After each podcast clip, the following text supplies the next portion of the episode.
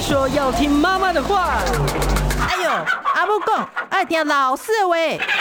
可是老师说，长大后要听老板的话。不管是谁，都要听医生的话。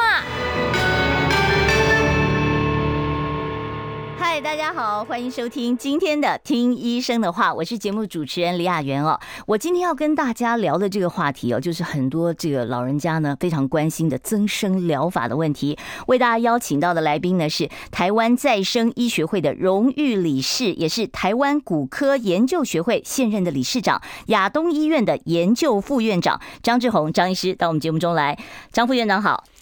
主持人好，各位听众朋友，大家好。是我知道副院长是这个增生治疗方面的专家，我想要请教，先帮我们做一个名词的解释哦。这个增生治疗跟再生疗法，我常常在网络上面看到这两个名词，这是同一件事吗？呃，其实这两个是有一点不一样。嗯，怎么样的不一样？那这名词上也没有很精确的定义，嗯但是我们在医学上所谓再生医学，嗯，它包含的就是组织工程和细胞治疗。嗯，那所谓组织工程，就是在体外培养一个人体的器官或组织，啊，就像三 D 列印那样子那呃吗？类似，但是把细胞种在三 D 列印的支架上面嗯啊，或者是说把它培养在一个水胶啊，或者培养在一个支架、啊，嗯然后做成一块组织，比方说做成一个皮肤或一个软骨，然后再去修复。嗯，那细胞治疗就像什么免疫细胞治疗啊、干细胞治疗啊，这个我们在医学上比较偏向于再生疗法，哦。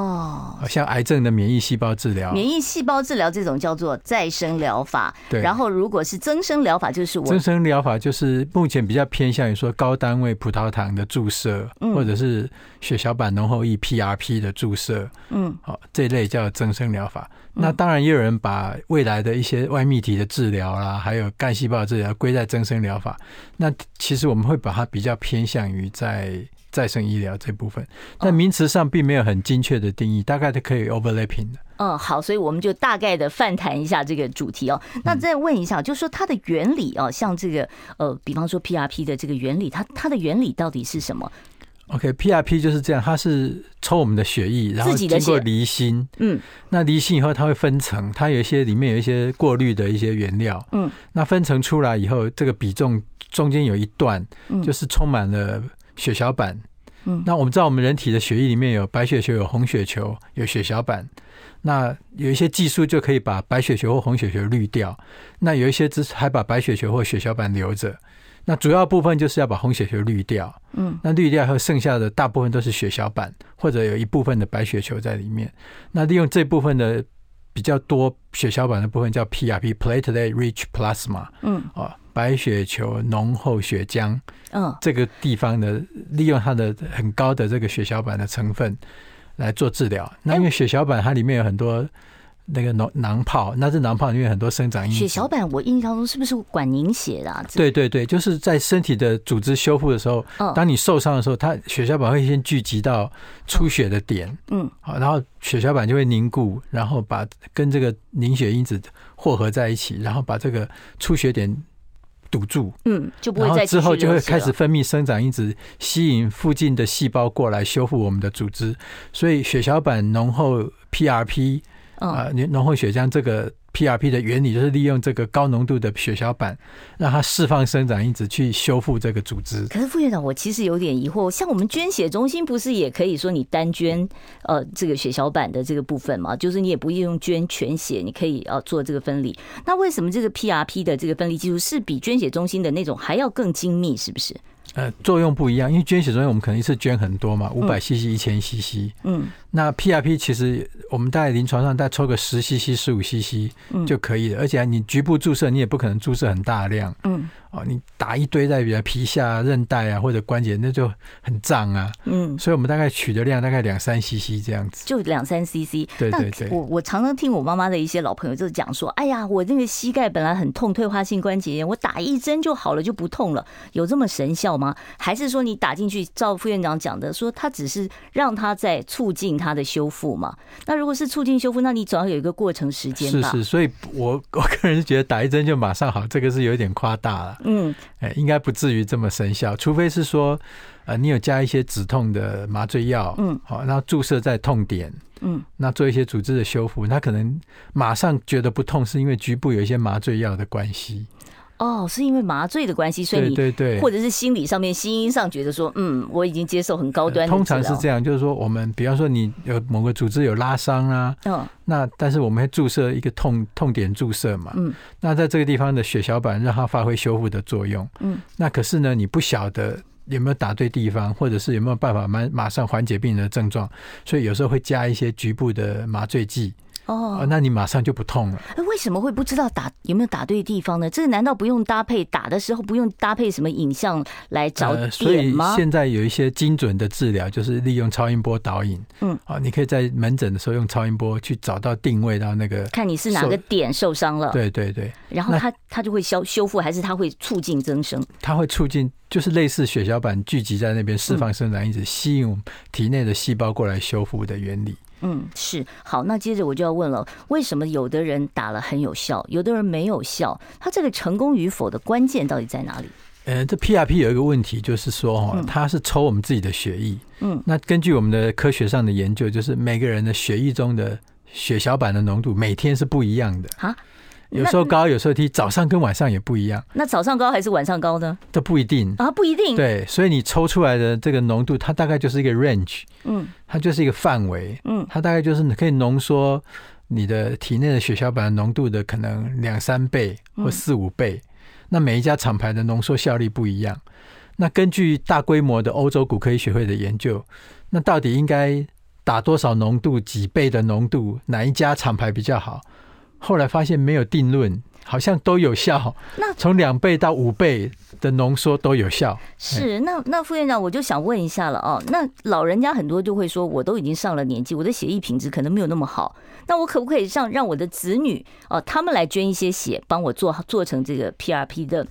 呃所需要的浓缩血液？啊因为血小板毕竟还是跟血型会有一些关系，所以目前我们大大概还是都用自体的方式来进哎，行。血型那如小孩的血型如果跟我一样呢，我欧他也欧的话，这样不行吗？呃，但是好像我们临床上很少人这样子，就是说阿公拖着孙子来叫这是对啊，他比较笑脸呐、对不对？不是说那个年轻人的血比我们老人家的血好目吗？前是没有这样子的做法。哦哎，目前就是还是要用字体的这个对对协对议对来。那他在要做这个 PRP 抽血之前，他需要做什么样的准备吗？呃，因为 PRP 主要是跟血小板有关系，但是我们其实有一些上年纪的人，他有嗯一些吃一些血小板的抑制剂，像阿司匹林啊，哦，阿司匹林会抑制对血，小板那啊，或者是说像保酸通啊这哦种抑制血小板的。哦抗血栓的这对些，对，嗯然后另外就是有些人呢，他可能血小板不足啊，哦，哦，他有血小板过低症啊，所以这个都要先验血，先确认他呃的可血能液要品问病史啦，嗯就是是那那另外病人如果有在吃一些消炎止痛药，嗯，它本身也会抑制。啊或者类固醇抑制血小板的功效、功效、功效，嗯，所以这些有一些药物可能先暂停，嗯那但是有些人可能有心肌梗塞啊，或对者血他管慢他性不能病不停敢啊，哦，对，那个时候可能就建议，就是说要咨询心脏科的医师，我是不是可以停个几天，停个一个礼拜，嗯，哦，那那再来抽血这样子。这个 PRP 通常要打几次啊？还是说我打一次就能够见效呢？我们看打什么部位啦，嗯，那像膝盖的话，最常见就是膝盖嘛，就是对根据我我们讲讲话就是要有科学根据嘛。嗯啊那大规模的欧洲骨科医学会的研究，从打一次也可以，但是大部分的文献都是打两到四次。两到四次，，对，那哦，但是因为这东西不便宜啊，哦，对啊所，以有些人就会先打一次看看，有效再来打第二次、第三次。那有没有效？我要等多久才知道它有效还是没效？至少要一两个礼拜以上嘛。一两个礼拜以对上，对对哦，然后才知道它有没有效。有效的话就再打打两到四次，那管多久呢？呃，其实也是要看个人的经济能力啦。嗯，有些人就是我们看不同的适应症，像我个人的做法，我大概都打打一次而已。嗯哎，我就是以前平时以退化性关节炎做例子，嗯我们平常大部分都会来打玻尿酸，一般病患打玻尿酸。嗯，那玻尿酸是润滑剂嘛？那它如果效果觉得不够的时候，我们才追加自费的 PRP。玻尿酸是治疗呃退化性关节炎是可以有健保给付吗？呃，由健保给付，哦，玻尿对，酸但是可以它有一些严格的规定。嗯。哦就是说它的退化要一定的等级，然后接受六个月的保守治疗无效嗯啊，然后还不能同一个还不能换医院哦，嗯，啊，你还同一个院所六个月治疗无效才可以进行玻尿酸的治疗，健保才有给付。是。可是玻尿酸在医美上面不是都讲说效果也没有很长嘛，可能半年一年就没效哎对，了。所以玻尿酸变成要定期回来施打，有的嗯半年回来打，或者是一年回来打，看它的那个浓度和它的这个效期。那这个自费 PRP 是不是效期可以长一点呢？总觉得说啊，一分钱一分货啊，呃，作用不太一样。嗯，作像用差别在哪里？玻尿酸它本身是透明质酸的的分子，它是一个嗯润滑的作用。嗯其实我们体内本来就有玻尿酸，嗯那你退化的关节，你的润滑性不够，所以我们外加玻尿酸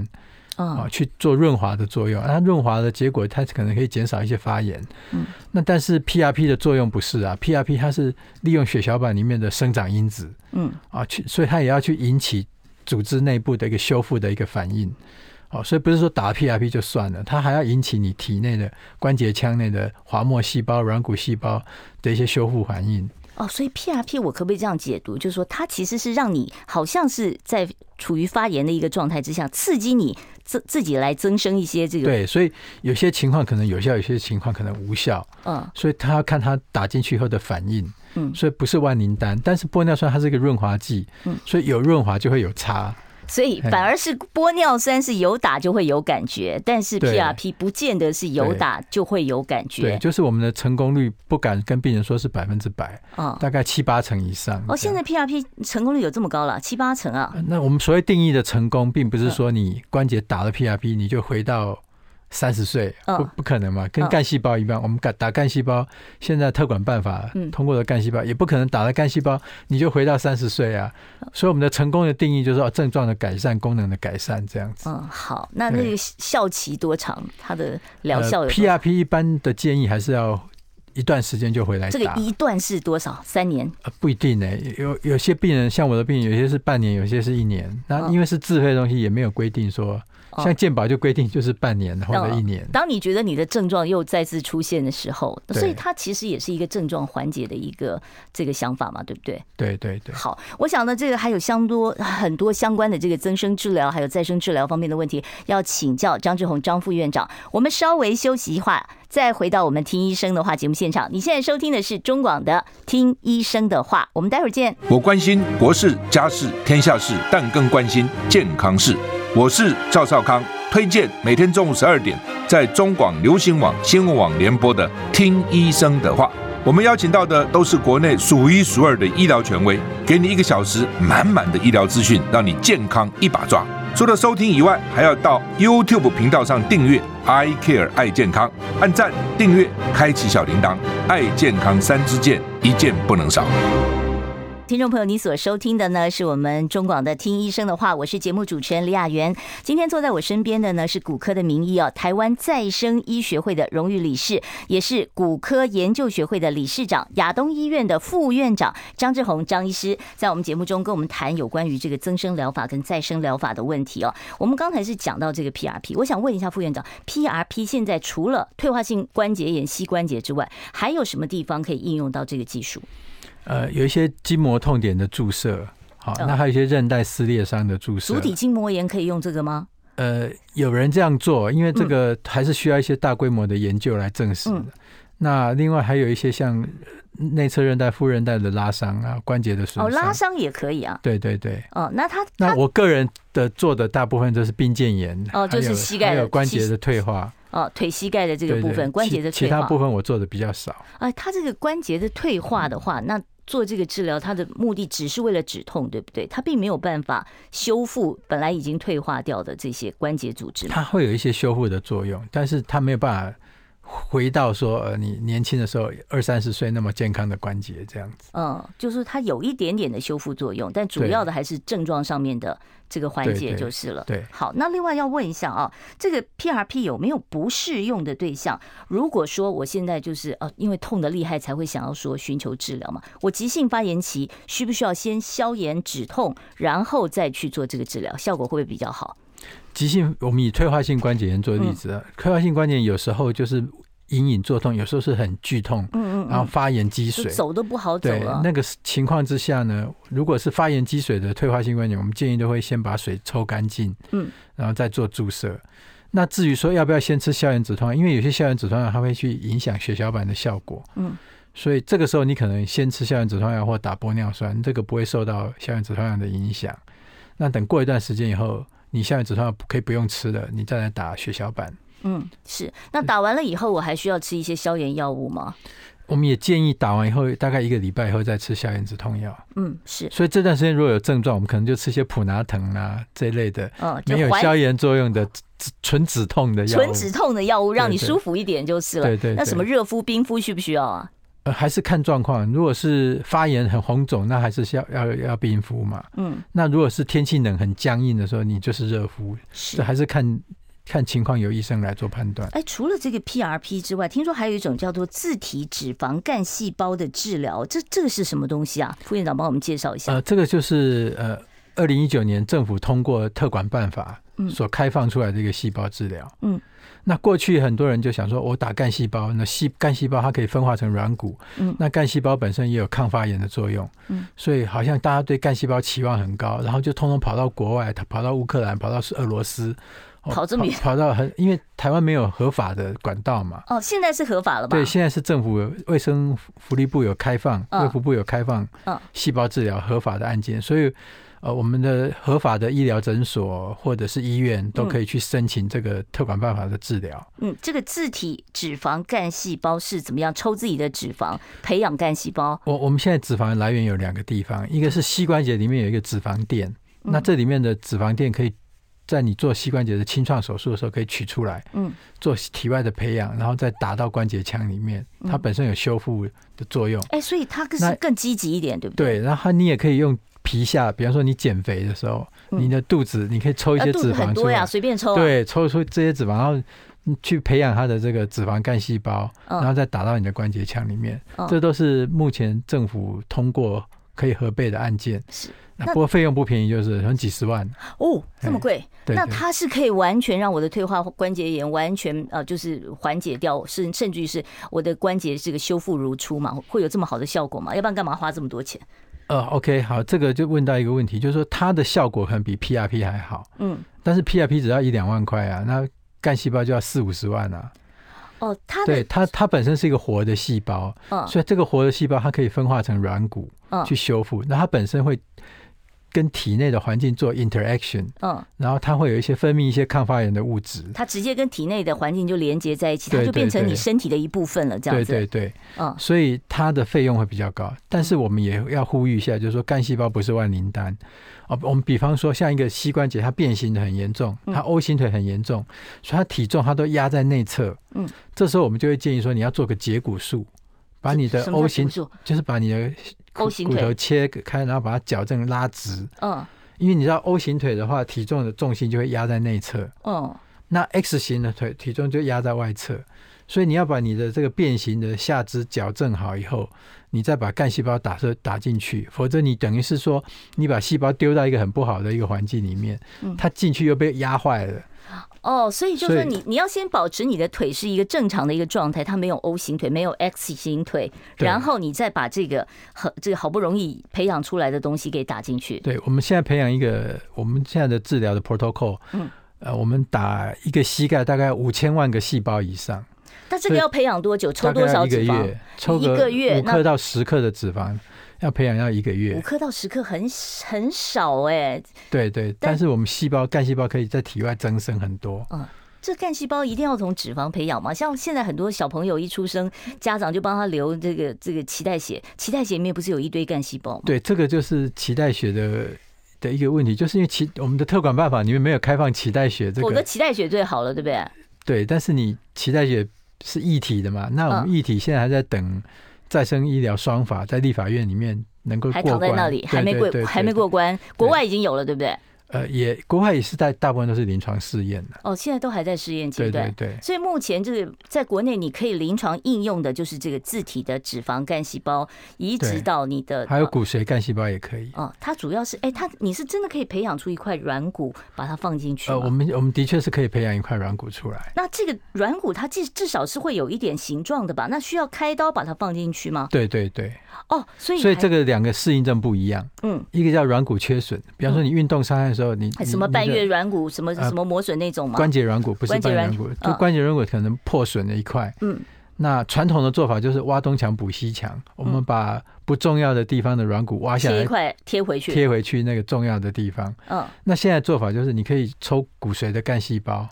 在体外养成一块软骨，再把它开刀，再把它补补到你这个缺损的地方，嗯，那它要跟自己的人体融合，大概要花多少时间呢？你培也养是就培养几一个个月的时间。然对后对对接着就是几个月的时间，培养要都是差不多要一个月，一个月以后再把它那啊再开刀把它补到那个缺损补的地方上去，对对。然后对？哦呢，那那这个补上去以后，是不是也是要经过一段时间？你你腿都不能动，要让哦，它可以动啊，我我们大概休息一个月一个礼拜左右，哦休息一个礼对拜那以后，走路都可以走，但是我们会带个支架，嗯，哦，那支架可能限制一下活动的角度，嗯那慢慢再把角度放开，让它活动度可以变大，所以它将来的运动就会更流畅一点。就不会说软骨缺一块，然后关节卡卡的这样。哦，是，那年轻人也可以做这个吧？对这就是为了年轻人主啊，要是如果老针对人家年轻人才在老人做家这个就换关节了，就换人工关节了。 好，想健康怎么这么难？想要健康一点都不难哦！现在就打开 YouTube 搜寻“爱健康”，看到红色的“爱健康”就是我们的频道哦。马上按下订阅，并且打开小铃铛，就能医疗保健资讯一把抓。想要健康生活，真的一点都不难，还等什么呢？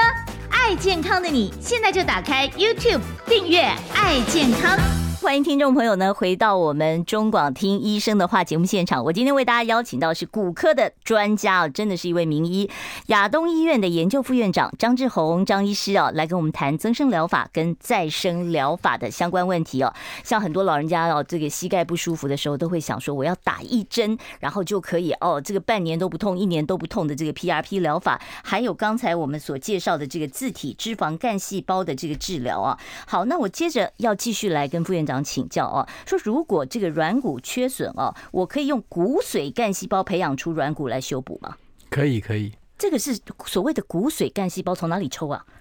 它其实也不是说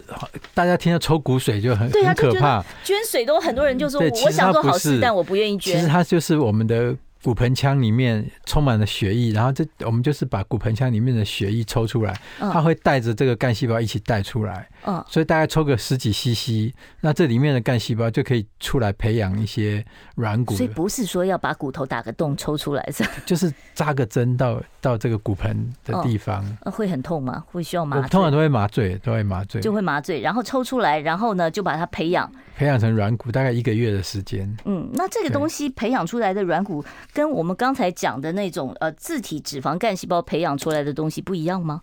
我这边的做法，嗯这是我个人的做法，就是说，我们的软骨缺损的时候缺缺一块，但其他关节是好的，嗯，这时候我们就就针年对轻人那一比较块，多这对，种我们针对那一块把它补好。嗯，但是退化性关节它可能全面都有退化，嗯，所以这时候我就会用脂肪干细胞打到关节腔，让它分布在整个关节里面去修复整个关节。嗯，但是如果是一个软骨缺损，年轻人的软骨缺损，我只要针对那块缺损的地方培养的软骨把它补起来，这样就好了。嗯嗯所以两个的作用是不太一样，一个是针对全面性的关节的退化，让它不要一直退化变成要换关节。哦，那至于年轻人的软骨缺损，我们是要把它治好，嗯，让它的修复到原来平滑的一个光滑的一个表面。这是所以如果说是用这个骨髓干细胞培养出来的软骨，是可以完全治好，让它恢复到最原始的状态吗？对，因为我们针对的是一个软骨缺损这种疾疾病，嗯，它就是一个破损，就好像一个呃哎，通常什么情况之下会有软骨破损啊？比比方说运动伤害啊，或者是玻璃性软骨炎啊，哦，这些情况都有可能产生软骨的缺损。嗯，所以年轻族群比较常用的是这个骨髓干细胞的这个治疗，你看看看它的目的，嗯，对。就是，然后这个治疗就是将来你可以期待它一劳永逸。这个有失败率吗？失败率高吗？这个这个有鉴保吗？呃这这也是特管办法，这个也是自费，这也个是都要几十万申。请的，对不对？对对对，所以这边顺便呼吁呼吁一下，就是说、嗯市面上还是有很多人说啊，有什么一体干细胞啊，嗯，还有什么很便宜的干细胞啊，这个都不要去相信它，因为我们政府现在卫福部有一些法规，有一些规定让诊所或医院来申请的特管办法。那如果不是经过政府核准检查过的实验室和医疗院所的话，千万不要去听信这些地下诊所的这个治疗嗯，你都不知道他因那个，为你不知道细胞从哪来的，对然后或者是你他他他大部分都是没有经过一个食品药物管理署的实验室的查核认证，现在嗯市面上还有这种黑黑的这种， 我不知道，但是我有听病患在跟我讲说，哦，你们亚东医院做个干细胞治疗四十万，但是某某诊所跟我说只要十几万，而嗯且不用抽脂肪，不用抽骨髓，嗯，所以这个听起来就不是一个卫福部公告，所以大家可以到卫福部的网站上面去看，通过的合法的院所，卫福部都有公告嗯，啊，包括现在很很夯的所谓外泌体的治疗，什么叫外泌体治疗？外泌，体就是干细胞，它会分泌一些囊泡，嗯那这囊泡里面就会有一些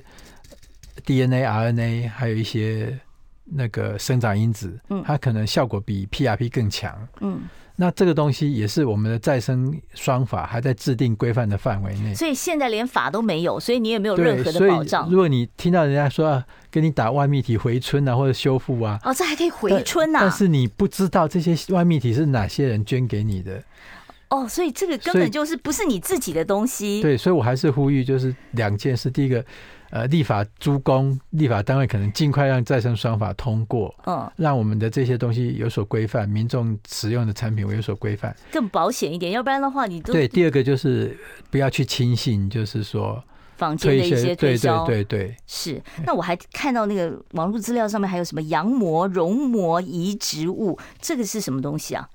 就是我们的胎盘里面取出来的东西。嗯，那它这里面也是类似的原理，就是它的这些。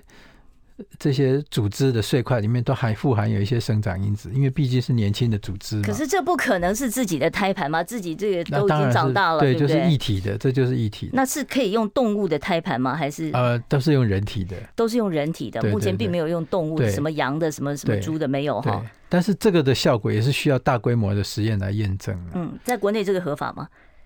组织库的东西是合法的，嗯，组织库的对东它西经过认证是合法，但是你要宣称一个适应症的时候，你一定要经过人体试验，你才能去宣称这个适应症，嗯否则你就是变成一个。呃一个一个自费医疗，就是你要沟通清楚，嗯那你愿意去尝试就是这样嗯。但是你要宣称疗效的时候，还是应该要有经过实验的验证。嗯，副院长，我有我有看到网络上面有人讲说，如果你是抽烟的那一组的话，你做什么增生治疗啊，像是 PRP 这一类的会没有用啊，这是真的吗？呃，抽烟本身对人的伤害很大，嗯因为包括会微血管会收缩，嗯，好、所以你可能局部组织的血液循环就不好。那血液循环不好，你要带一些修细胞过来修复的能力也会变差，嗯，那你的肺功能也会变差，甚至还有癌症的风险啊，口腔癌啊，然后肺癌，所以这这个当然是尽量是不要那。跟疗效有绝对的影响吗？也也没有这个大规模的验证。这个要去做研究才能够讲，不过理论上听起来是比较不好，好，那对我，因为你对血管的循环啊这些都不好。那不管是我是做了这个呃自体的这个脂肪干细胞的治疗，或者是我是打了这个 PRP 这一类的，我在接受完了这些这个打打进去的东西之后，我需要特别去补充一些什么样的营养，让它增生的特别好。比方说像维他命 C，人家都跟我讲说维他命 C 可以促进伤口的发育，那这个有用吗？维他命 C 是胶原蛋白合成的中一个重要的成分了嗯，但是应该是正常的饮食，蔬果类应该都有，不需要特别去吃维他也高单可位以维他命 C。应该也不用特别去吃啊。嗯但是我想补充也没什么坏处，因为维他命 C 是水溶性的嘛，嗯，你吃多了它就尿尿尿尿掉了。好，那哎副院长其实还有一个很平常大家都很好奇的问题，就是像维骨力之类的这个葡萄糖胺的营养品哦，它到底可不可以修复我们的膝盖关节？有些人说很有效了，嗯那但是我们过去就是一些文献证明就不是那么有效，它只是润滑，是不是？也也不是，它就是说因为。后来就是我们健保本来有几副，就把它抽掉了嘛。嗯健保局就不给他给付了。为什么？因为健保局去 review 这个过去的文献，它的疗效不是那么明明显，确的。所以就把给付抽掉了。我关心国事、家事、天下事，但更关心健康事。我是赵少康，推荐每天中午十二点在中广流行网、新闻网联播的《听医生的话》。我们邀请到的都是国内数一数二的医疗权威，给你一个小时满满的医疗资讯，让你健康一把抓。除了收听以外，还要到 YouTube 频道上订阅 “I Care 爱健康”，按赞、订阅、开启小铃铛，爱健康三支箭，一件不能少。我们今天请到的是骨科的名医哦，呃，也是呢，呃，这个亚东医院的研究副院长张志宏张医师。呃，如果说听众朋友你有任何骨科方面的问题想要请教张副院长，呃，我们都欢迎你，现在可以开始准备拨打电话。呃，张副院长的专长我先介绍一下啊，骨松嘛，哦，是临门门诊上面最常碰到的，对不对？另外还有就是人工关节置换手术，像是膝关节啊、髋关节啊，还有就是什么叫做导航系统辅助精准全息置换，这是什么啊？哦，因为我们的关节每个人的形状是不一样，有些嗯人是 O 型腿，有人是 X 型腿。那你用传统的方法去切这个人工关节的角度的时候啊，嗯如果有一个电脑导航来辅助你的话，你会切的比较精准。可是那个人工关节不是都是固定形状的吗？对，但是你是用肉装眼，进去的角度，对你用肉眼去看，你可能都把它装成直的。嗯但是如果用导航，我们可以稍微偏一下，但是你如果用肉眼可能会偏太多，嗯，所以我们稍微偏一下去符合你原来的形接近你原来的形状，这样恢复起来比较快，比较舒服。是好哎，我们开始接听众朋友的电话了。喂，你好，请说。任副院长好，嗯刚刚说吃葡萄胺没有特别效果，那老人家要如何保养那个膝盖？因为这是不可逆的啊。嗯，退化性关节炎完退全，化性关节炎最重要就是四头肌要训练，四头肌在哪里？就是我就们是的我们的大腿大腿这一块的前方这个四头肌嗯，做这个抬腿运动嗯，四头肌够强的话，膝盖功能就会好。哎，这个老人家有的都站不稳了，做抬腿运动是不是要躺着做呀？躺着坐着都可以，嗯，就是把它哎这个是慢慢抬高。跟对对抬高大概五秒钟，再慢慢放下来嗯嗯，那抬觉高得5大秒腿有在用力。嗯那我们都是根据科学研究的证据力来讲，嗯，那葡萄糖胺不是说不能吃，嗯但是它就过去是在健保给付的药品里面就被拉掉，嗯，这效就果变不是成人人健有康效啊。对，变成健康食品，嗯，是因为它的证据力不够，所以健保不给付。但是你可以去买来吃，这个没有、嗯健康食品，任何人都可以买来吃啊，龟鹿二因为仙它胶是食也有品。人买来吃，哎，对，哎，那个也是说说补骨嘛。对对，但是你就是没有一个科学没有的实证啦实证的一个 data 可以告诉大家。嗯那大家要买来吃，我们是不反对的。嗯，好啊。但是刚才副院长有提过，就是如果说 你有高血压、糖尿病，你就要稍微考虑一下了。对，因为哦有些葡萄糖含葡萄糖胺是含钠的，嗯含钠过高的话，你对你的高血压控制就不好。是好，我们接下一位听众朋友电话。你好，我现场持续开放哦，零二二五零九九九三三。我们今天是骨科的张志宏张副院长，你好，请说。好，你好，两位都好。我有一个问题都没听到你们那个解说骨质疏松，我尾椎有骨质疏松，已经三负三了。那请问这怎么治疗才好？我目前都是在服用葡萄糖钙锭片，已经很长期了。那长期服用这个有效果吗？或是有